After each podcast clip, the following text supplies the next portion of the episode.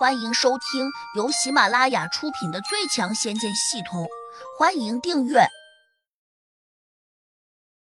第六百八十二章引蛇出洞。胡杨对系统也有点气恼，他居然说这个空间比较一般，这能叫一般吗？白花了自己那么多点数。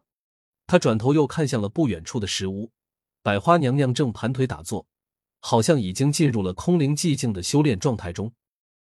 胡杨冷哼了声：“千叶真人躲到哪里去了？他多半清楚，现在故意假装修炼，可能就是不愿意自己去问他。”想到此，胡杨便冷冷的走向了百花娘娘。展月娥和小莲又跟了上去。胡杨哥，你又要做什么？小莲忙问：“找他问问，千叶真人和假胖子到底藏哪里去了？”这个空间并不大。胡杨这次走的有点快，展月娥和小莲一路小跑，竟也没能追上。几乎只过了片刻功夫，他们就惊异的看见胡杨冲到了百花娘娘居住的那座石屋面前。对他二人来说，胡杨这次飞奔过去，完全就是脚不沾地，如同贴地飞行一般。展月娥和小莲君看呆了，都在想，胡杨可能又借助了什么厉害的法宝，不然。他怎么可能不受这个空间的约束？但是展月娥转念间又想到了一个问题：胡杨刚才不是说了吗？这个空间连仙气也能禁锢住，那他纵然坐在了仙气上，只怕也不应该飞得这么轻松吧？转眼间，胡杨就跑到了百花娘娘的石屋前，他顺势用脚在地上用力一踩，弄出咚一声闷响。百花娘娘睁开眼睛。你是不是找我有事？胡杨也不含糊。千叶真人和假胖子跑哪里去了？百花娘娘冷冷的看着胡杨说：“腿在他们身上，去哪里又不会告诉我？你问错人了吧？”胡杨沉声道：“你如果不想说出他们在哪里，日后这个空间被他弄爆了，你也活不了。”姐，你别吓我！千叶真人又不是神仙。他能把这个空间弄爆？你开玩笑吧？百花娘娘不屑道。胡杨心里有点火大，这个老女人存心想包庇千叶真人，自己得给她一点颜色瞧瞧。想到此，胡杨喝道：“你要是不告诉我，我把你这破屋子给拆了！”大胆！你一个小小的初级地灵，仗着手上有两件厉害的法宝。就敢如此嚣张？你真以为我治不了你？百花娘娘腾身站了起来，怒不可遏的盯着胡杨叫道：“你既然想治我，那就来吧。”胡杨傲然道。这时，展月娥和小莲已经追过来了，两女都有些着急。胡杨，这不是无理取闹吗？就算你有法宝，也不能这样无所顾忌吧？百花娘娘的功力比你高多了。而且在这个空间中住了那么久，多少也能借到这空间的一些力量。胡杨哥，你别闹了，我们走吧。小莲抓住胡杨的手腕，赶紧劝道。胡杨甩开他的手，说：“你们站远点，今天我非要领教下百花娘娘的高招不可。”展月娥着急道：“胡杨，识时务者为俊杰，你何必这样做呢？你打赢了他，又有什么意义？”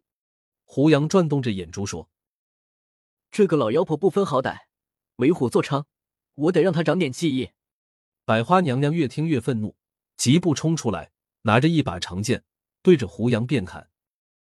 她好像是真的气坏了，只想着先暴打胡杨一顿，不然她的脸面往哪里搁？谁知他这一剑砍下来，胡杨往旁边一闪，竟从他的旁边冲了过去，然后头也不回。径直冲进了石屋，跟着又飞快的反手折回来，把那道厚重的木门给关上。而且胡杨还从里面下了锁，这外面自然就推不开了。百花娘娘开始也没有料到胡杨的速度这么快，她有些错愕，因为几乎在眨眼间，胡杨就从她的跟前消失了。速度快成这样，难道他真不受这个空间限制？脑中闪过这个念头时。百花娘娘突然又听到关门的声音，不禁一怔，转身看过去，正好看见胡杨把门给关了回来，他顿时恼了，怒道：“你跑我屋里去做什么？”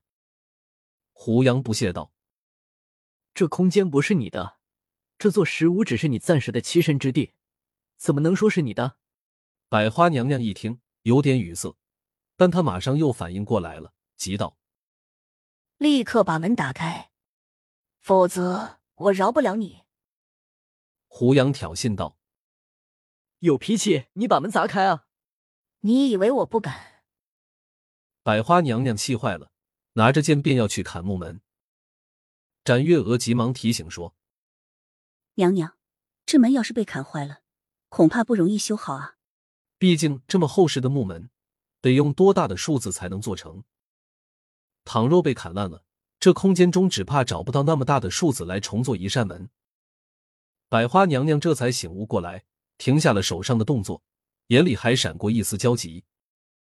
展月娥和小莲都不笨，百花娘娘这个表情落在她二人眼中，不免都有些诧异。两女均在想，是不是千叶真人和假胖子就躲在这个石屋中？胡杨不会无缘无故钻到屋子里面去捣乱，可能他知道人藏在屋中。实际上，胡杨刚才用神识扫了一眼石屋前。发现了两排浅浅的脚印，正伸向了石屋门口。这说明千叶真人和假胖子刚才多半进了这座石屋。虽然胡杨暂时还没有找到石屋里面是否有什么暗道，但大致能够猜到千叶真人和假胖子极有可能藏在里面，所以他才故意激怒百花娘娘，趁她出来要教训自己之际，反身冲进了石屋中。他当然不担心百花娘娘会冲进来。毕竟这道木门十分结实，而他的功力被禁锢之后，单单拿着一把剑，短时间内是劈不开这道木门的。在这个世界，多数修炼中人手上的刀剑都不算锋利，越是境界和功力高强的人，越不会去打磨刃口。本集已播讲完毕，请订阅专辑，下集精彩继续。